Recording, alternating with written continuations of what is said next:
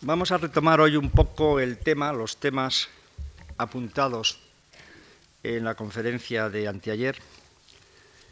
Quiero hacerles con ustedes una, darles una cosa que ya se presentó, una noticia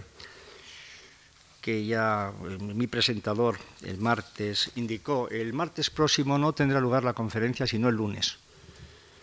Por una serie de imperativos que yo tengo que hacer en Estrasburgo el mismo, el mismo martes, lo hemos adelantado al lunes. Hoy vamos a hablar de los factores internos y externos de la cohesión europea. Habíamos terminado la conferencia del otro día señalando que Europa se encontraba en la situación, que significa un cambio respecto a las últimas décadas, de poder ampliar su margen de autonomía prescindir un poco de la limitación que se configuró el papel de Europa económico y sobre todo político al término de la Segunda Guerra Mundial, pero que esto obligaba a Europa a tomar unas opciones. Unas opciones que venían determinadas por el cambio del escenario internacional. Ustedes recordarán, los asistentes, que el tema del día anterior fue el cambio del escenario internacional y su incidencia sobre la situación europea. Veíamos cómo se había producido una estructura de la comunidad internacional que podía resumirse en el tránsito de la bipolaridad de poder a la multipolaridad, la creación de centros de poder distintos y también centros de poder económico distintos. Situación muy distinta a la que se configura en el año 45 y dura probablemente hasta los años 60, en que existe una bipolaridad entre las superpotencias en el plano militar, político, estratégico, y al mismo tiempo la existencia de una potencia que no es la primera potencia económica del mundo, sino que es además una potencia totalmente aparte, los Estados Unidos. Se produce un cambio hacia los años 60 y ese cambio se va configurando, multiplicando, profundizando. Y esto saca a Europa de la situación en que se encontraba Europa se reconstruye en los años 45 sobre el supuesto de la hegemonía nuclear y militar absoluta de los Estados Unidos, a la que corresponde una doctrina militar, la de la respuesta masiva, que no plantea problemas de desvinculación entre el escenario y el sistema europeo y el sistema general occidental. Y una situación económica que le permite concentrarse en su propia reconstrucción y ir poniendo pieza a pieza las instituciones comunitarias como marco de esta reconstrucción económica europea. Cambia el escenario internacional y esto tiene evidentemente incidencia sobre la situación europea y plantea a la vez la perspectiva de mayor autonomía europea y por otra parte la salida de una seguridad, de una tranquilidad que se encontraba bajo la sombrilla nuclear, militar y también el carácter rector de los Estados Unidos en el terreno económico. ¿Cómo va a afectar a Europa este cambio de escenario? Depende de la cohesión del europeo, de qué factores de cohesión internos y externos existen en Europa. Los factores externos son fundamentalmente la incidencia de los factores internacionales sobre Europa, que pueden provocar una tendencia a coexionarse, a responder de una manera unívoca, coordinada, integrada, pero al mismo tiempo factores externos que al abrir otras perspectivas pueden producir cierta disminución del grado de cohesión. Decíamos el otro día y lo repito ahora porque es un factor que incide directamente en la cohesión posible en Europa el problema de si Alemania, ante una apertura de Centro Europa, de Mitteleuropa, realmente puede tener la tendencia a seguir lo que es una dimensión histórica natural de la nación alemana, su influencia política, cultural e incluso de todo tipo, diplomática, en Centro Europa, con una apertura hacia el este. Una política, una Ostenpolitik, una política hacia el este. Es uno de los temas que más atención atrae de los comentaristas en este momento. Pero hay también factores de cohesión interna. En primer lugar, la identidad de valores y de instituciones. También el martes yo me extendí un momento sobre el análisis, en el análisis de si existía una cultura que se pudiese llamar propiamente europea. Ustedes recordarán que mi conclusión era negativa. Yo no consideraba que hubiese unos valores privativos de Europa en el terreno cultural, porque los valores postulados como valores europeos correspondían de alguna en alguna medida a amplias zonas distintas a Europa. Y por otra parte, porque realmente el esencialismo de la cultura europea iba en contradicción con lo que parece ser, haciendo una ojeada de historia, que ha sido el destino de Europa, que ha sido realmente de síntesis de culturas y una tendencia a una cierta visión universalista de la cultura. Por lo tanto, yo concluía que no había una cultura que pudiese llamarse paradigmáticamente europea. Pero esto no quiere decir que no exista una manera de vivir la cultura y también una identidad de instituciones en el ámbito de la Europa occidental. Realmente para el terreno político, por ejemplo, no es necesario diccionario político para moverse por Europa. Europa Occidental. El mismo concepto de la libertad, el mismo concepto del primado del derecho, la misma visión un poco de la acumulación dialéctica histórica. Hay una serie de eh, vivencias y de valores en los que participan los distintos países europeos. Y esto da una homogeneidad hasta cierto punto en Europa y se constituye en un factor de cohesión. Cuando realmente eh, se piensa en términos políticos en Europa, eh, realmente se parte de supuestos, de preconceptos idénticos, y esto no define de una manera con un trazo que separe al resto del mundo de Europa, pero realmente sí eh, que constituye una base sobre la cual el diálogo, la coordinación, la cooperación política e incluso el proyecto europeo se asienta segundo lugar, hay otro factor de cohesión muy importante, que es la consecuencia de la historia y también es la consecuencia de eh, realmente lo que venimos diciendo. Es un poco la cohesión que nace de la falta de conflictos internacionales intraeuropeos que puedan conducir a conflicto bélico. Esto es absolutamente nuevo en la historia de Europa porque el motor de histórico en Europa ha sido en gran parte el conflicto y realmente la historia desde la creación de los Estados-nación. La historia moderna europea y la historia contemporánea se caracteriza por una serie de conflictos continuados por paces, por equilibrios, por búsqueda de compensaciones territoriales, cosa que desaparece en Europa occidental desde 1945. Y desaparece fundamentalmente por la manera en que Europa reconstruida surge a partir de los años 40, precisamente porque la última guerra mundial, la última guerra nacionalista intraeuropea, demostró la incapacidad militar de Europa. En primer lugar, en cuanto al impulso de un país que pretendía la creación de un orden europeo bajo su hegemonía, en el caso de Alemania, y por otra parte, por la constatación de que los países europeos enfrentados en esta guerra nacional e ideológica tenían que apelar a la ayuda de potencias extraeuropeas, fundamentalmente los Estados Unidos, y a una potencia europea, pero con una dimensión distinta a la europea, con un pie fuera de Europa y sobre todo con una participación alternativa en la historia de Europa como es la Unión Soviética, como es la Rusia. Como consecuencia de esto, en Europa se establece un orden, un orden que es la consecuencia, construido voluntariamente por los europeos,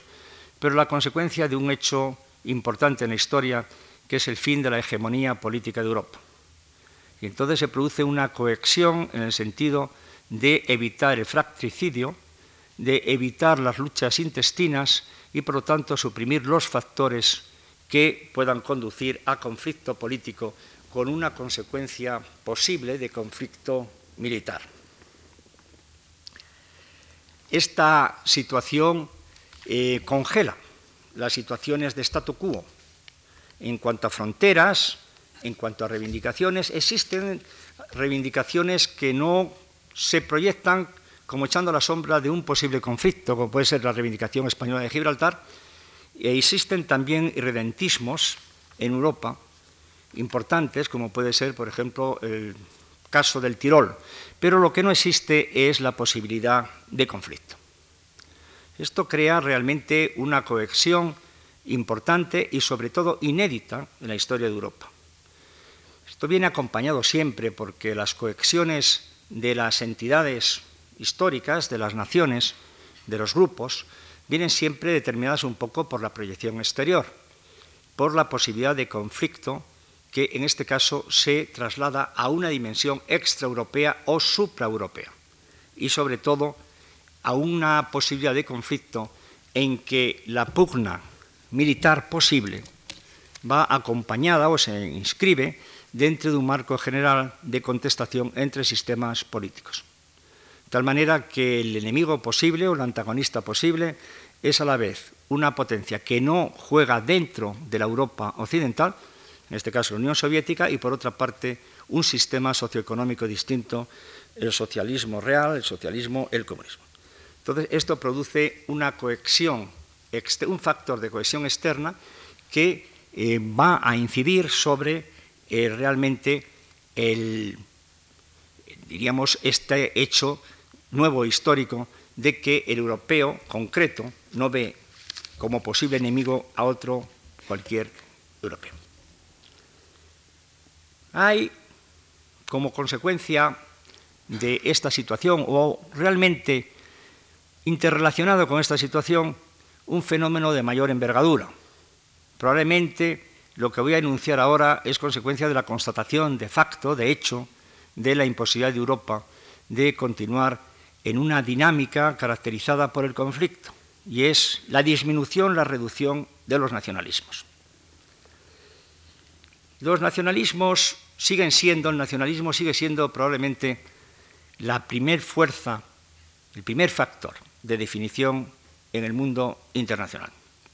Sin duda lo es con unas características muy específicas en el mundo periférico y en el tercer mundo, donde el nacionalismo viene a definirse por valores universales.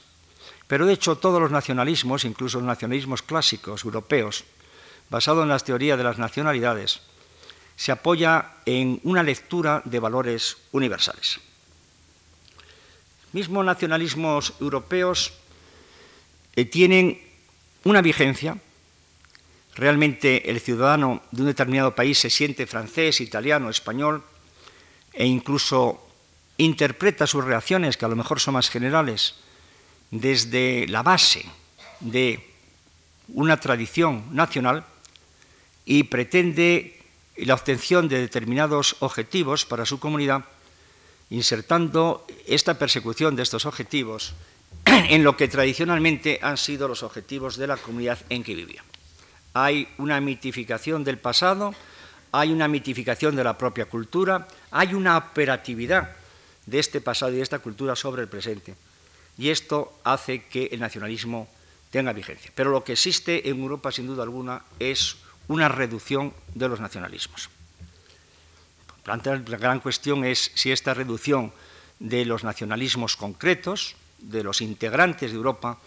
va siendo sustituida por algo que se pueda denominar un nacionalismo europeo. Decía antes que en el caso del tercer mundo es muy evidente que todo nacionalismo concreto se inscribe en una lectura general de valores que no quedan limitados a la propia comunidad. Esta es la diferencia más importante entre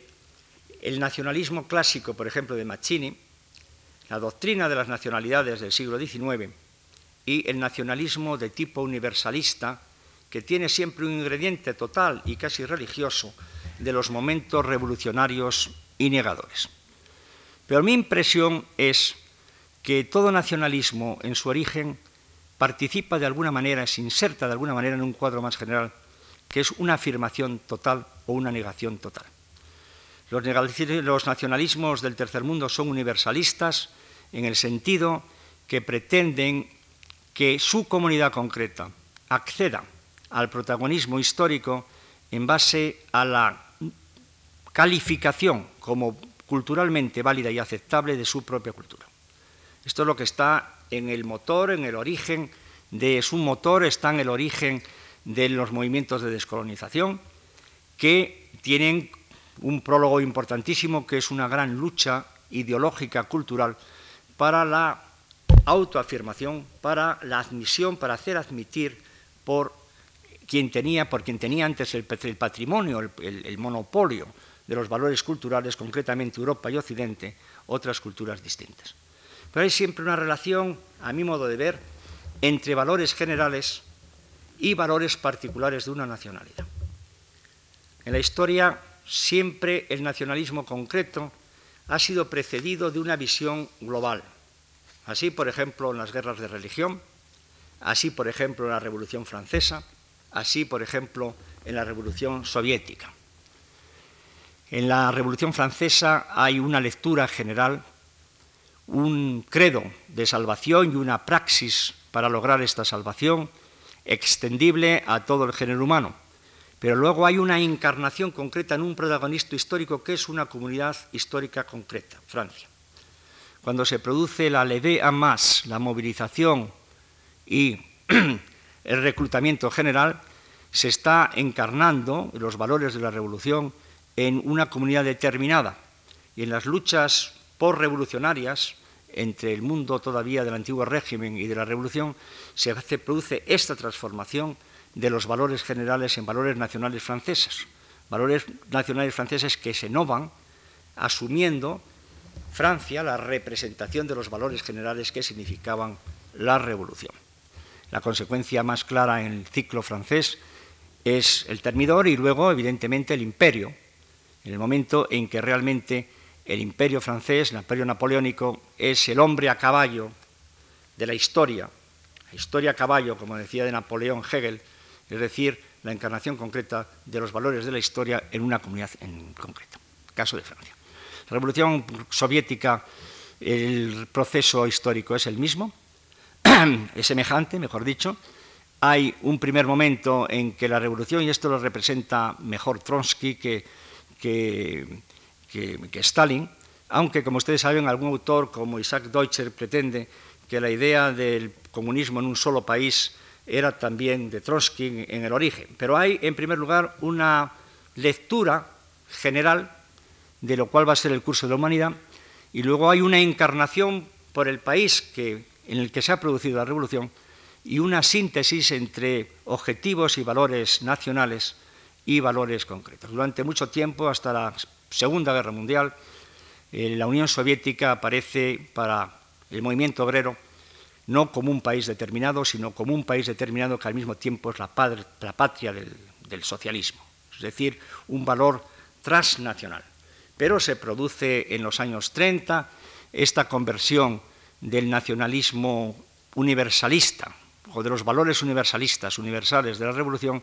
en valores nacionales a través de la política de Stalin de comunismo en un solo país. Un ciclo histórico, una situación histórica que se repite y que tiene su precedente en la historia moderna europea, en las guerras de religión del siglo XVII y en la conversión que se produce en Westfalia a fines de las guerras de la Guerra de los 30 años, en 1648, en que se atribuye la división religiosa de Europa a la situación en que se encuentren los príncipes, con el principio de cuyos regios ellos religión, así como sea la religión del príncipe será la religión del país. Esta capacidad expansiva del nacionalismo eh, y esta concreción dentro de los datos que Mancini elevaba a doctrina de las nacionalidades, territorio, lengua, cultura, poder, es una de las dinámicas más, uno de los factores dinámicos que están en, en la base del desarrollo histórico de Europa. Y sigue operando, pero sigue operando en menor medida en este momento en Europa. Va siendo sustituido esta disminución, va siendo sustituida o compensada esta disminución de la vivencia nacionalista concreta por un nacionalismo europeo. Yo tengo la impresión de que de la misma manera que no se puede hablar de una cultura europea, no se puede hablar de un nacionalismo europeo. En primer lugar, porque el método escogido, yo diría que la táctica escogida por los europeístas a partir de la Segunda Guerra Mundial ha sido precisamente evitar la, espectacularidad de un reto al resto del mundo eh, definido. Se ha buscado el sistema de la integración progresiva, gradual, que es el método en que, nos ha llevado primero a las altas autoridades, luego al mercado común, luego al mercado único, pero eh, la, diríamos, la formulación, la racionalización ideológica de, esta, de este método y de esta realidad ha sido tácticamente de menor grado. Esto es una cosa curiosa. El nacionalismo, el, europeísmo, desde 1944, desde 1948, cuando se opta por abandonar la dirección o la, dirección federalista, está, por ejemplo, muy vigente en el Congreso de la Haya en 1948, ha sido siempre una táctica que ha tratado de no romper equilibrios. Y la creación realmente de una entidad política europea, claramente y sobre todo, la proclamación de un nacionalismo europeo hubiese sido un factor probablemente disruptivo de los equilibrios creados entre los bloques al fin de la Segunda Guerra Mundial. En segundo lugar, porque, como señalábamos el otro día, en el campo cultural se está mucho más retrasado en el proyecto europeo que en el campo económico o incluso que en el campo político. Estamos procediendo, estamos avanzando hacia una construcción política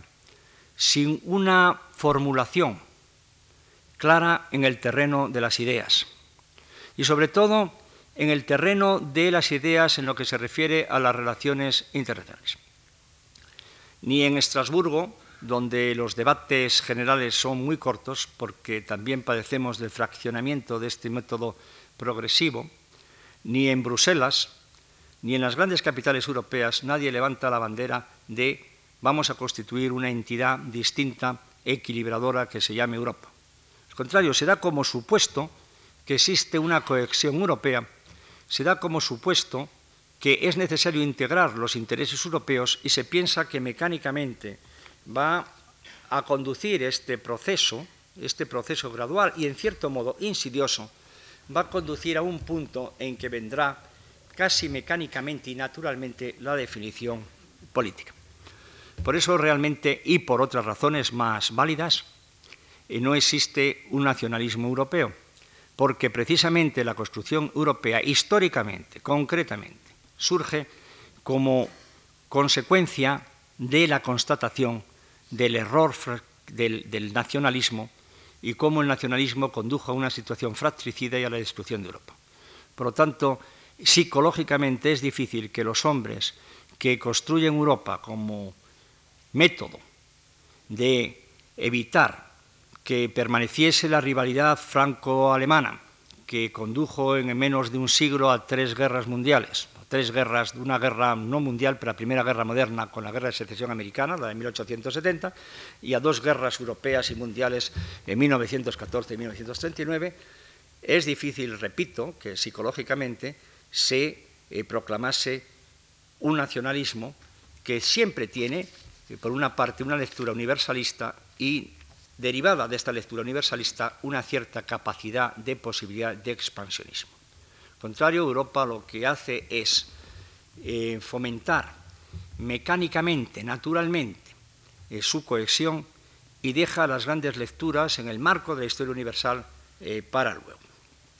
Ocurrido, sin duda, en este clima y es algo que coayuda a la cohesión de Europa, es la superación de los prejuicios entre las naciones. En un grado sorprendente, y en una continuidad del proceso que realmente progresa. En primer lugar y fundamentalmente la superación de los prejuicios y de la hostilidad declarada entre Alemania y Francia, que es la pieza esencial del conflicto europeo y es la pieza esencial de la construcción europea. Y luego también la desaparición, que nosotros la hemos vivido eh, de una manera directa, de, con, menor capacidad disruptiva para Europa de estos prejuicios en nuestro propio país. De 1980 y tantos ahora eh, han desaparecido en gran medida los prejuicios y las eh, hostilidades latentes, por ejemplo, entre España y Francia. Culminando, yo creo, esta desaparición, o ayudando mucho a esta desaparición, eh, la operación de entrada en la comunidad. Pero realmente ha habido, ha sido de mayor calado. Yo me acuerdo en 1982-83, yo lo he vivido, me ha tocado vivirlo muy directamente, la carga de prejuicio antifrancés en España era muy fuerte y la incomprensión francesa respecto a los verdaderos intereses de España era también de gran calado. Y ha desaparecido en alguna medida también los prejuicios históricos entre la Gran Bretaña y España. El año pasado se celebró en Greenwich una gran exposición sobre la Armada Invencible y viendo la exposición o asomándose al catálogo de la exposición, se ve la carencia, la reducción de prejuicios a nivel popular y la desmitificación, la desmitificación de Drake jugando Drake, jugando a los bolos y esperando en Portsmouth a la Armada Española, el, heroísmo de los pequeños barcos británicos frente a los grandes barcos de gran eh, calado españoles, etcétera, eso desaparece realmente y está desapareciendo. Eh, hay un revisionismo histórico no tan desarrollado como sería necesario, pero hay un revisionismo histórico en muchos países que están eh, cercenando, están talando los prejuicios que adornaban las posiciones del país respectivo respecto a los otros países europeos. Esta reducción del nacionalismo y, sobre todo la operatividad en el ámbito europeo de los nacionalismos es otro factor de cohesión importante de la situación europea. Porque yo hoy, no hace falta que se lo diga a ustedes, antes de entrar, como haré el próximo día, en estudiar cuál es la base socioeconómica de la construcción política, si lo es el mercado interior a partir de 1992-1923, estoy enseñando a ustedes qué grado de cohesión eh, tiene Europa, Europa comunitaria, que es la que nos ocupa ahora, pero qué grado de cohesión tiene que permita, por una parte, enfrentarse con los factores de reto exteriores que significa el cambio del escenario internacional y, en segundo lugar, esta cohesión sea la base natural y fácil de una construcción política. La reducción de los nacionalismos clásicos, por decirlo así, los nacionalismos a nivel de Estado, va acompañada en el último tiempo con la aparición de una tendencia que opera en alguna medida en sentido distinto, que es la aparición de los micronacionalismos étnicos. Hay un movimiento en los años 60, no antes, pero muy desarrollado desde entonces, de lo que podríamos llamar una potenciación por determinados grupos de su entorno inmediato que no coincide con el entorno estatal y con lo que antes se llamaba la nación, aunque realmente estos micronacionalismos evidentemente se basan también en el método jurídico-político de definición de la vivencia cultural que es la doctrina de las nacionalidades, la potenciación del territorio como natural en sí mismo, definido por accidentes naturales, por un clima determinado, por la lengua, por la tradición y por la voluntad política. Hay en Europa, no solamente lo hay en, el Tirol, lo hay en algunas regiones de, la Gran Bretaña de manera eh, muy clara, por ejemplo, claro, la Gran Bretaña es una unión, pero eh, hay una potenciación que ha disminuido, pero que tuvo su vigencia incluso con resultados electorales importantes en los años 70 del nacionalismo escocés, del nacionalismo galo, de, hay una, hay una de, incluso la, justificación cultural de los pueblos celtas, lo hay un nacionalismo bretón, hay un nacionalismo corso, hay una rebelión de las etnias y una fijación del individuo en su entorno inmediato más reducido política y culturalmente que el entorno estatal o nacional. Explicaciones sociológicas y psicológicas y antropológicas eh, son varias. Hay realmente una explicación de que esta fijación en lo inmediato y la compensación en el control de la propia administración al nivel más bajo, el, elogio del entorno es un elemento compensatorio de los factores alienantes de la sociedad industrial y postindustrial y del hecho de la separación progresiva entre gobernantes y gobernados, que es una tendencia de la democracia en nuestra época, incluso de la democracia, como consecuencia de la complejidad de la sociedad y también de también una consecuencia quizá esta tendencia a fijarse en lo táctil, en lo inmediato, de la crisis de los elementos de análisis de la sociedad que parecían seguros hasta hace 20 años. Por ejemplo, la teoría del análisis de las clases sociales, por ejemplo, ha entrado en crisis, las doctrinas políticas de valor general, podríamos llamar doctrinas de salvación, han entrado en crisis y entonces hay una reorientación hacia aquello que está más próximo, es más controlable y con lo que se piensa se está en contacto natural, sin necesidad de la mediación de una doctrina del Estado general. Esta orientación hacia el entorno político, cultural inmediato, que en algunos casos toma el carácter de nacionalismo secesionista dentro del Estado, y que también, curiosamente, yo creo que en apoyo de lo que venía diciendo antes, de que todo nacionalismo tiene una dimensión universalista, se basa en una lectura general. Ejemplo, en la doctrina, diríamos, secesionista, independentista de la IRA,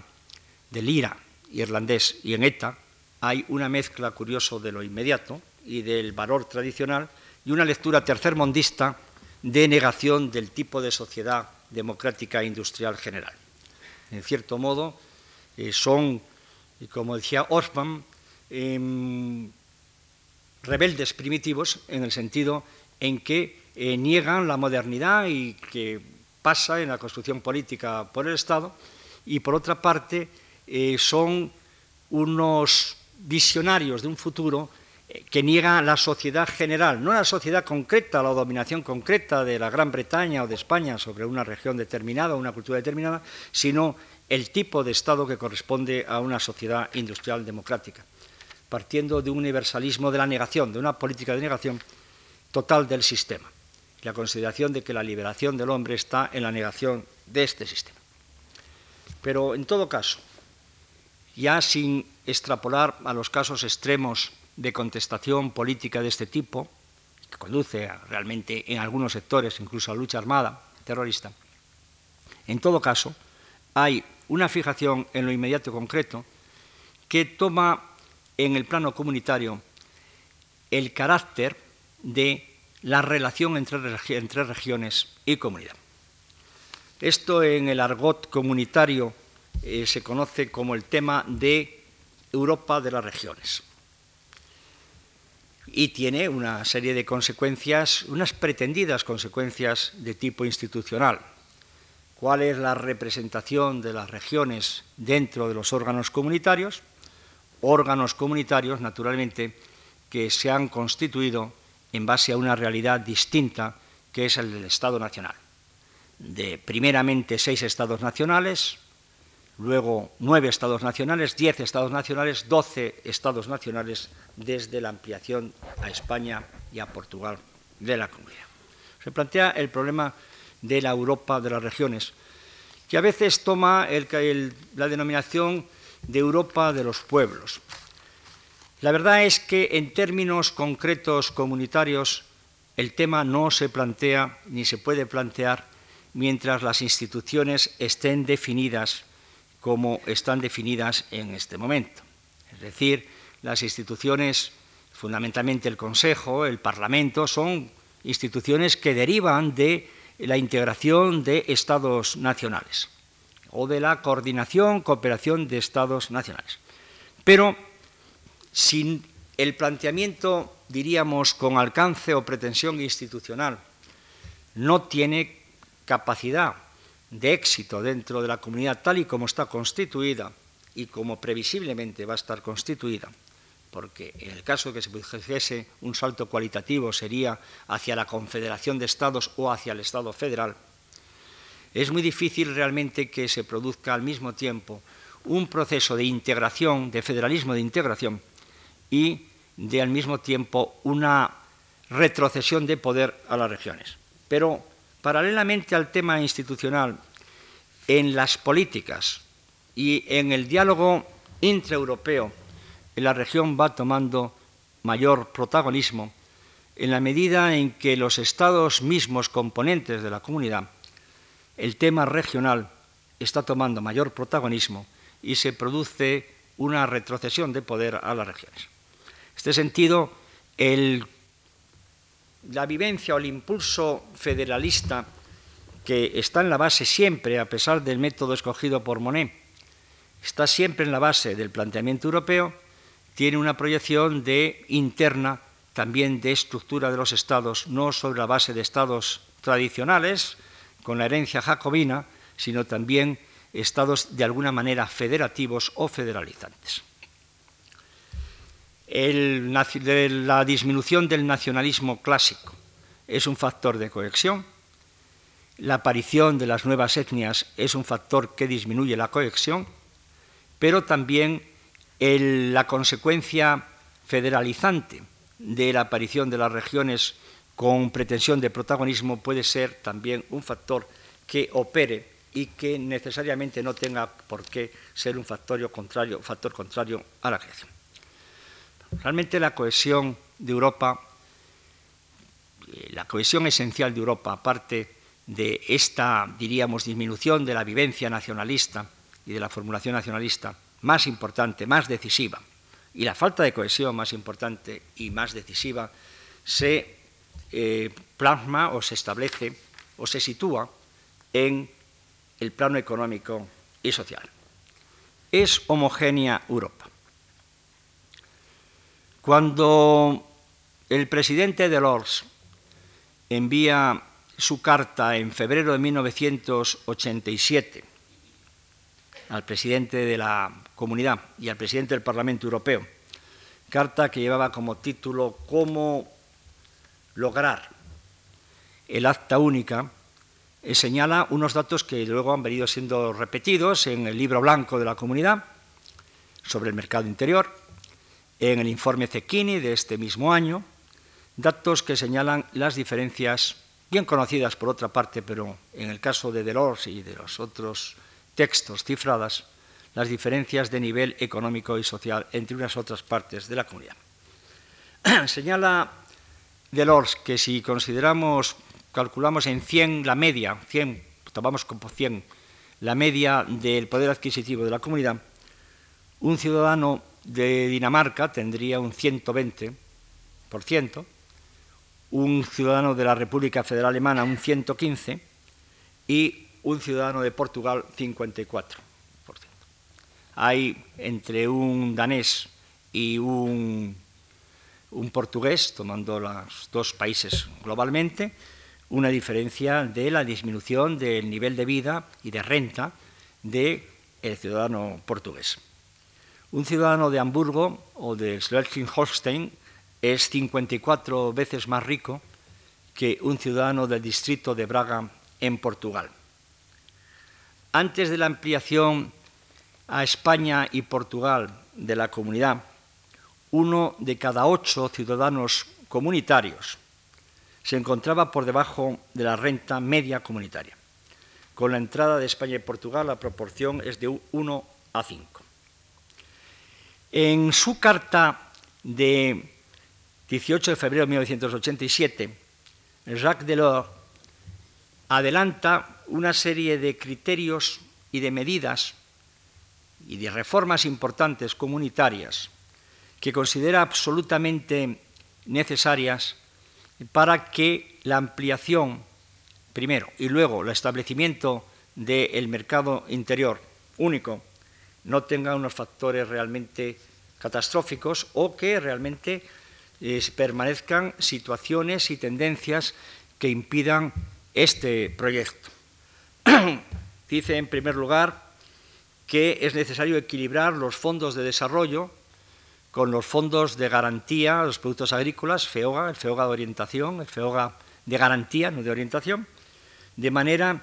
que eh, el equilibrio actual o la relación actual del 60 al 40% vaya desapareciendo hasta 1992-1993, de manera que sea 50-50%. Es decir, la equiparación de los fondos de desarrollo con los fondos de garantía de productos agrícolas. Todo ello sobre la base de varios principios. Búsqueda de la mayor estabilidad, óptima asignación de los recursos,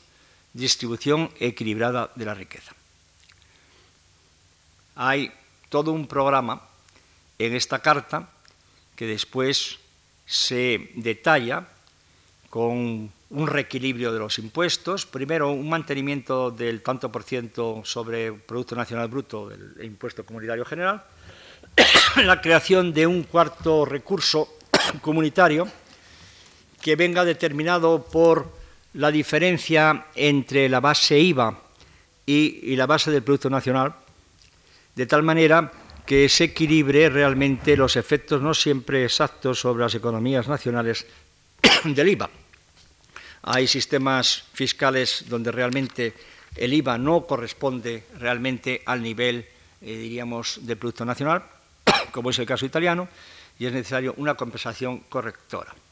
Las ideas esenciales también recomienda Delors el aumento del el presupuesto de investigación y ciencia y las nuevas políticas, también el aumento del presupuesto. En definitiva, una corrección tendente a reequilibrar la comunidad. En el informe Cecchini, aparecido este año, se hace un cálculo de cómo va a incidir globalmente sobre la economía comunitaria la creación del mercado interior. Eh, calcula Cecchini, en base al libro blanco, que una vez establecido este mercado se puede mantener una cuota de crecimiento durante 20 años del 5% comunitario, es decir, de la comunidad tomada globalmente, y reducir la inflación al 1 o 1,5% y reducir el paro prácticamente a cifras absolutamente manejables. Pero en el libro blanco. Ni, en el libro blanco, ni en el informe Cecchini, ni en otros informes hay un detalle de cómo va a afectar el mercado interior a las diferencias regionales. Y realmente este es el gran tema de nuestro tiempo, el gran tema político de nuestro tiempo, no ya de análisis, como estoy haciendo yo ahora, análisis global de nuestra Europa, sino de las políticas dentro de la comunidad en este tiempo. Las desigualdades comunitarias están en este momento, diríamos, preservadas por la existencia todavía de obstáculos al mercado interior. Barreras que no todas son de tipo arancelario, sino muchas son físicas, administrativas. Eh, se calcula realmente en los libros blancos eh, qué significa incluso eh, las largas horas de detención de los camioneros, pasando de un país a otro por los trámites administrativos en pérdida de aumento de riqueza y de, para la comunidad, pero al mismo tiempo las diferencias están amortiguadas por políticas de protección de tipo nacional. No solamente por incumplimientos comunitarios, sino por ciertos instrumentos que los estados tienen eh, para eh, manejar el ciclo económico. Eh, fundamentalmente la política fiscal, la política monetaria. Realmente en una perspectiva de creación de una, unidad económica, perdón, monetaria europea, incluso con una aplicación profunda del sistema monetario europeo tal como existe, realmente las posibilidades de corrección por los estados disminuyen notablemente. Entonces, el dilema reside en que sin realmente se va a la creación del mercado interior para 1993, donde realmente se habrá probablemente aplicado ya lo que pedía Delors, porque si en los consejos europeos de 1987, en Dinamarca, en Copenhague y luego en Bruselas realmente no se aprueban las medidas de Delors, en un consejo extraordinario a principios de enero, en enero de 1988, se aplican las medidas de Delors, en alguna medida no el cuarto recurso, por ejemplo, y la equiparación de entre fondos de desarrollo y fondos de garantía eh, se establece para el 80% en 1992 y al 100% para 1993. Pero a pesar de estas medidas,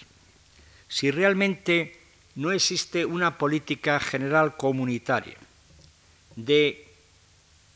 diríamos, mantención, de establecimiento de la cohesión social y económica europea, haciendo las diferencias naturales, económicas o existentes, por no llamarlas naturales, eh, soportables,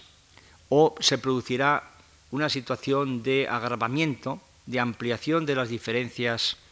socioeconómicas entre unos países de la comunidad y otros. Y esto, naturalmente, eh, puede conducir a algo contrario al intento europeo. Probablemente puede conducir a la invocación de las cláusulas de salvaguarda por los Estados nacionales, al litigio creciente ante el Tribunal de Luxemburgo por incumplimiento de los Estados e incluso a una lucha de clases muy importante, y bien fragmentada en los distintos sectores económicos de cada país. No probablemente una lucha de clases clásica, sino una lucha de clases de los intereses dañados por una competencia y lucha de clases, diríamos, perladas, establecidas aquí y allá conforme a cómo afectan a los distintos intereses económicos la situación. Las diferencias socioeconómicas comunitarias son evidentemente un factor contrario a la cohesión comunitaria. Y por lo tanto, este es el gran tema y el gran tema que los que pensamos en Europa y en la construcción europea tenemos que ver con toda sinceridad y con todo valor o se produce una política general de nivelación entre las diferencias o probablemente a través del mercado interior eh, vamos a conducir a una situación que es exactamente la contraria a la que pretendíamos. Es decir, no aumentar la cohesión, sino establecer la cohesión entre aquellos ganadores, los que son ganadores de la operación, y la resistencia, la protesta e incluso la lucha social en aquellos sectores que quedarán realmente perjudicados. Esto en cuanto a la situación socioeconómica. ¿Cómo opera en terreno de crear la cohesión europea que permita las dos tareas? La urgente de resistir los retos que va configurando un nuevo panorama internacional general. De la segunda, constituir, asentar la base de una construcción política europea las instituciones de que se ha dotado la comunidad. En primer lugar, hay que decir que las instituciones, tal como se determinaron en los tratados de Roma y de París, y como han ido completándose y corrigiendo, en primer lugar con la aparición, por ejemplo, del Consejo Europeo, que como ustedes saben hasta la acta única no era, estaba prevista en los tratados, pero que va luego el sistema monetario internacional europeo. hay que decir que en estos 30 años de vida comunitaria, realmente las instituciones han dado un rendimiento, si hacemos un balance, que no puede calificarse de otra manera como muy positivo. En primer lugar, ha permitido el desarrollo del mercado común, ha establecido unos métodos, unas políticas que han equilibrado los niveles de renta y las formas de vida del, agricultor europeo. Europa es probablemente la zona del mundo, realmente en Estados Unidos también, pero Estados Unidos es enormemente protegida la agricultura, pero en Estados Unidos, Europa es donde las formas de vida entre campo y ciudad son menos distantes, donde aparece ya una cultura que no es exclusivamente ciudadana sino general, porque se han mantenido a través de la PAC, de la política agrícola común, los niveles de, renta y las formas de vida, el nivel de vida de los agricultores, lo cual ha permitido un reequilibrio psicológico importante con el peso de una clase agrícola limitada en número, pero muy importante en la vida de los países eh, europeos. Esto tiene naturalmente un precio que es todos los defectos de la PAC y el carácter artificial de los precios agrícolas europeos y tiene también unos efectos extraeuropeos, no todos positivos, como es, por ejemplo, la disrupción de las corrientes de intercambio entre países exportadores agrícolas a Europa, que ha puesto realmente en situación difícil a determinados países de nuestra misma, diríamos, definición cultural europea, como pueden ser algunos países latinoamericanos. Pero esto las instituciones y las políticas lo han mantenido, lo han permitido. Europa ha atravesado la crisis mejor de lo que se esperaba en los años 70 era común oír que Europa, la comunidad, había funcionado bien en el boom, pero que realmente en la depresión no tenía instituciones para, ni tenía principios, ni ideas, ni voluntad para que no prosperasen las, diríamos, autodefensas de tipo nacionalista, pero realmente ha enfrentado la crisis bastante bien, por ejemplo, la crisis siderúrgica, con el plan D'Avignon, ha hecho una reestructuración siderúrgica importante bien y ha funcionado eh, satisfactoriamente. El sistema monetario europeo ha terminado en gran parte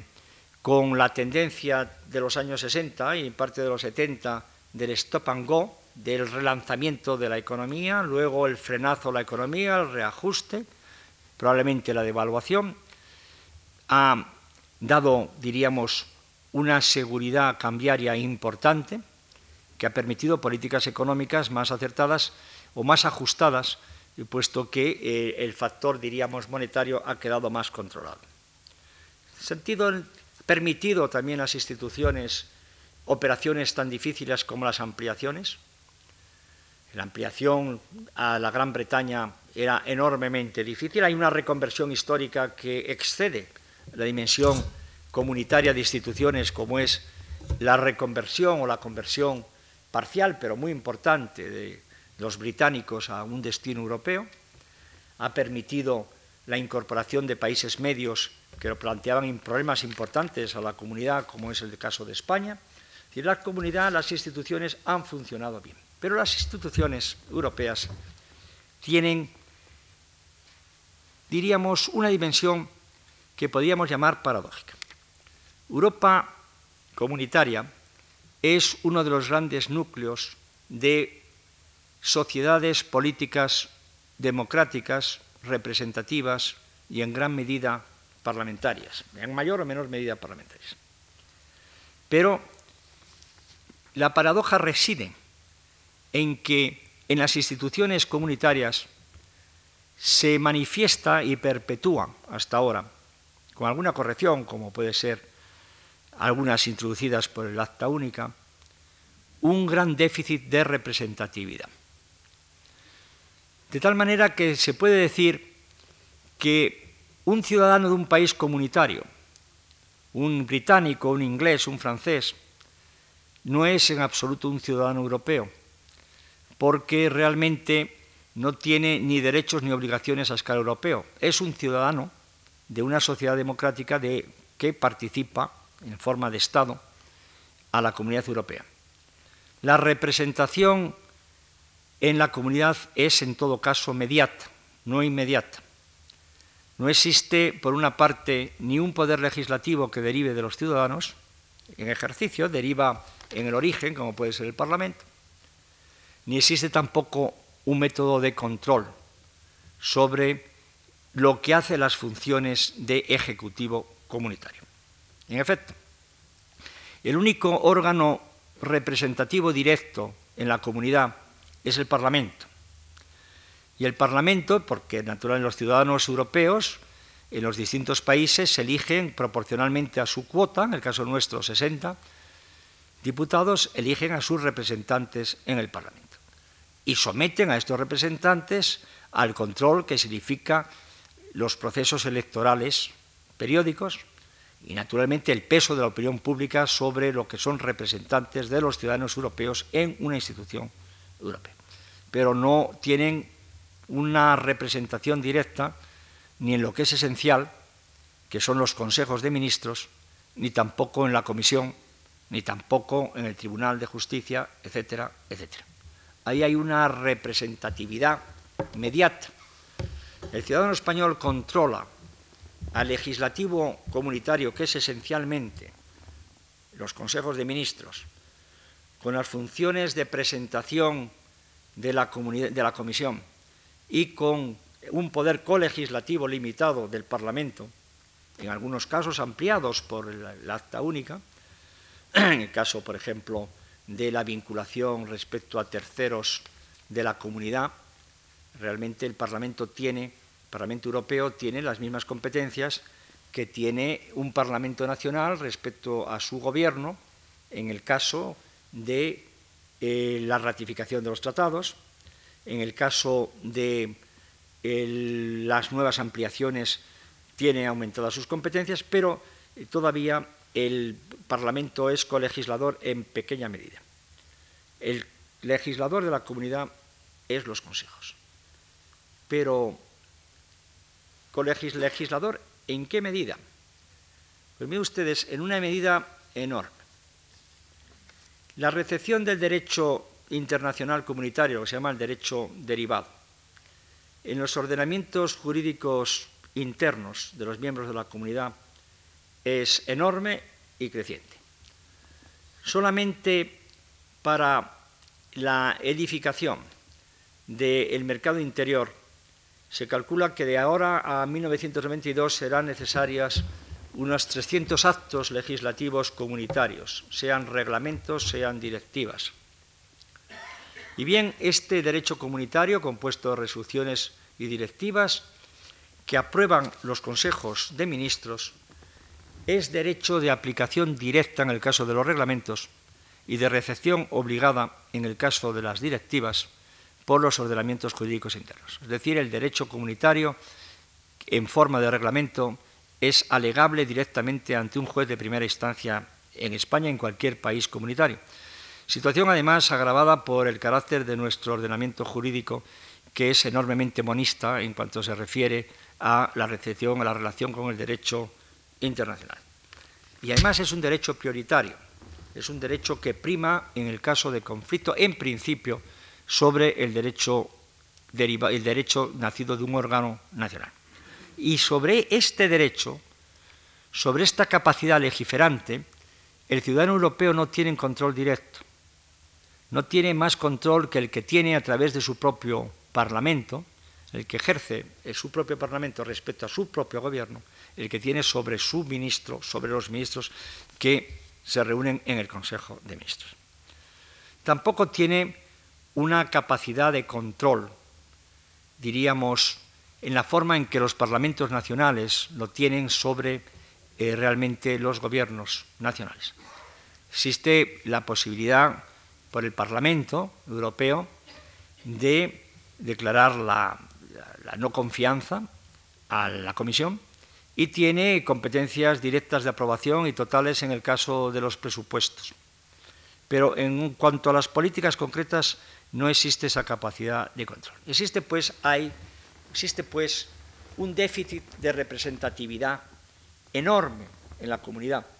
que es lógico por otra parte, porque estamos en un proceso gradual de creación de una entidad dotada de supranacionalidad, que en parte tiene y en parte no tiene, pero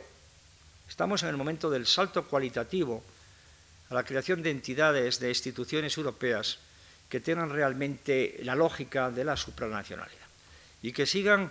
en el plano, diríamos, de las relaciones típicas de un sistema democrático, una relación entre ejecutivo,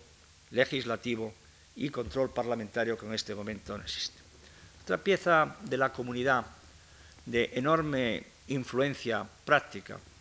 es la comisión la comisión, en principio, está compuesta de comisarios que son miembros y funcionarios de la comunidad, pero evidentemente nombrados, designados por eh, los países que en su momento de la creación del, Tratado de, Roma determinó incluso cuántos comisarios correspondía y que en las distintas ampliaciones se negoció como instrumento y, tomó, se plasmó en un instrumento internacional bilateral entre cada país y la comunidad qué número de comisarios tenía correspondiente a su nacionalidad. Los comisarios eh, tienen una serie de competencias colegislativas y configuran la función legislativa del Consejo. Pero tampoco el ciudadano europeo tiene un control sobre los comisarios. Los comisarios que están encargados de gestionar entienden muchas veces esta gestión como gobierno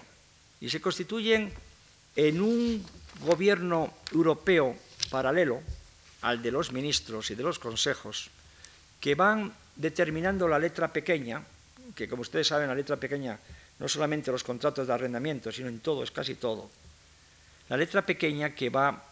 impregnando la vida comunitaria, el sentido y las decisiones políticas de la comunidad. Pues sobre los comisarios el ciudadano europeo tampoco tiene ninguna capacidad de control. Esto nos lleva a el punto en que estamos, en que la cohesión psicológica y política europea, que deriva nuestra cultura política europea, del cumplimiento del principio de representación, tropieza con unas instituciones que no son representativas en la medida que son las instituciones democráticas nacionales. Y esto impone, naturalmente, el encontrarnos, nos impone la tarea de ver cómo se democratiza la comunidad en este sentido, de manera que no se perpetúe la paradoja de que, estando compuesta por ciudadanos de los países más democráticos del mundo, en parte importante de las decisiones que se toman para ellos no tienen participación ni control y, por lo tanto, existe un déficit importante de representatividad y de democracia. Estos factores realmente que he venido enumerando brevemente van definiendo la cohesión europea y la ponen a prueba frente a los retos que tiene que afrontar, retos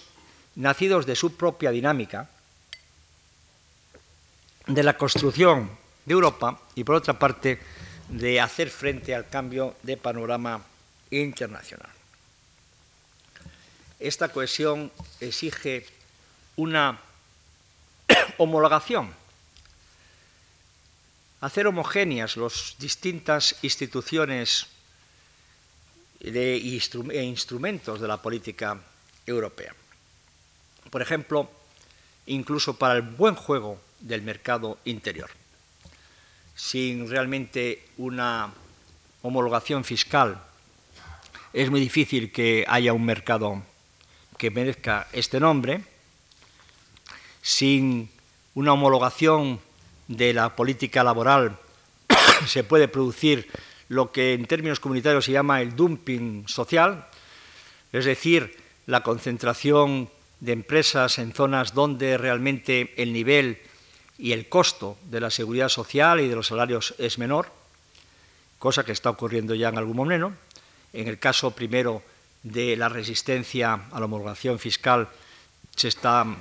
está prevista la resistencia, por ejemplo, en Luxemburgo, porque eh, realmente con un IVA más bajo y con un régimen de paraíso fiscal está trayendo enormemente a los capitales europeos. Los países del sur, de momento, nos beneficiamos de la diferencia de nivel laboral, y se está produciendo también, en el caso nuestro, por ejemplo, unas corrientes de capitales muy importantes. Es decir, que la tarea de creación de una cohesión europea eh, significa un principio de armonización. Curiosamente, en la boga, en la moda, con la moda de lo que se llama ahora la sociedad civil, que es un término correcto, pero que se emplea de una manera, yo creo, eh, poco riguroso. la lectura o la presentación del mercado interior, no el ver la creación del mercado interior, sino la presentación del mercado interior, es o toma la forma de que es un triunfo de la mecánica del mercado sobre la política. Eso lo dice, por ejemplo, Alan Mink, una frase muy gráfica. Dice, es un triunfo de la liberalización sobre la armonización. El método seguido en la comunidad, y en eso consistía fundamentalmente, por ejemplo, las negociaciones de ampliación, era que para que se produjese una integración que fuese satisfactoria para las partes, era necesario que los sectores a integrar fuesen previamente armonizados, porque si no prácticamente habría o resistencias en el cumplimiento del mercado o obstáculos importantes al mercado, obstáculos de tipo sociológico, político, resistencias a los efectos del mercado dejado a sí mismo. Realmente la presentación del mercado interior es que hagamos el mercado y a posteriori, post facto, se producirá la armonización. Es decir, un triunfo, como dice Mink, del mercado sobre la política, un triunfo de lo mecánico sobre los valores, un triunfo de la conceptualización desde lo concreto sobre la visión general. Realmente este es el planteamiento actual, pero los peligros de reacción, incluso de incumplimiento del mercado, de prosperar esta línea son enormes que la regulación comunitaria tendrá que existir lo que ocurrirá, y ahí plantea de nuevo el problema de la representatividad, que esta regulación puede tomarse realmente sin participación de los ciudadanos si las instituciones siguen siendo lo que son hasta ahora. Y si no, inevitablemente aparecerá sectores sociales que reclamen la protección y esta protección será reclamada a los estados, con lo cual se produciría una crisis o de incumplimiento o incluso de contestación de los supuestos del mercado por parte de los ciudadanos o de los estados. Todo esto eh, nos acerca a lo que va a ser motivo del análisis el próximo día, que es si el mercado interior es la base de la integración política y en qué condiciones puede ser la base de integración política. Nada más y muchas gracias.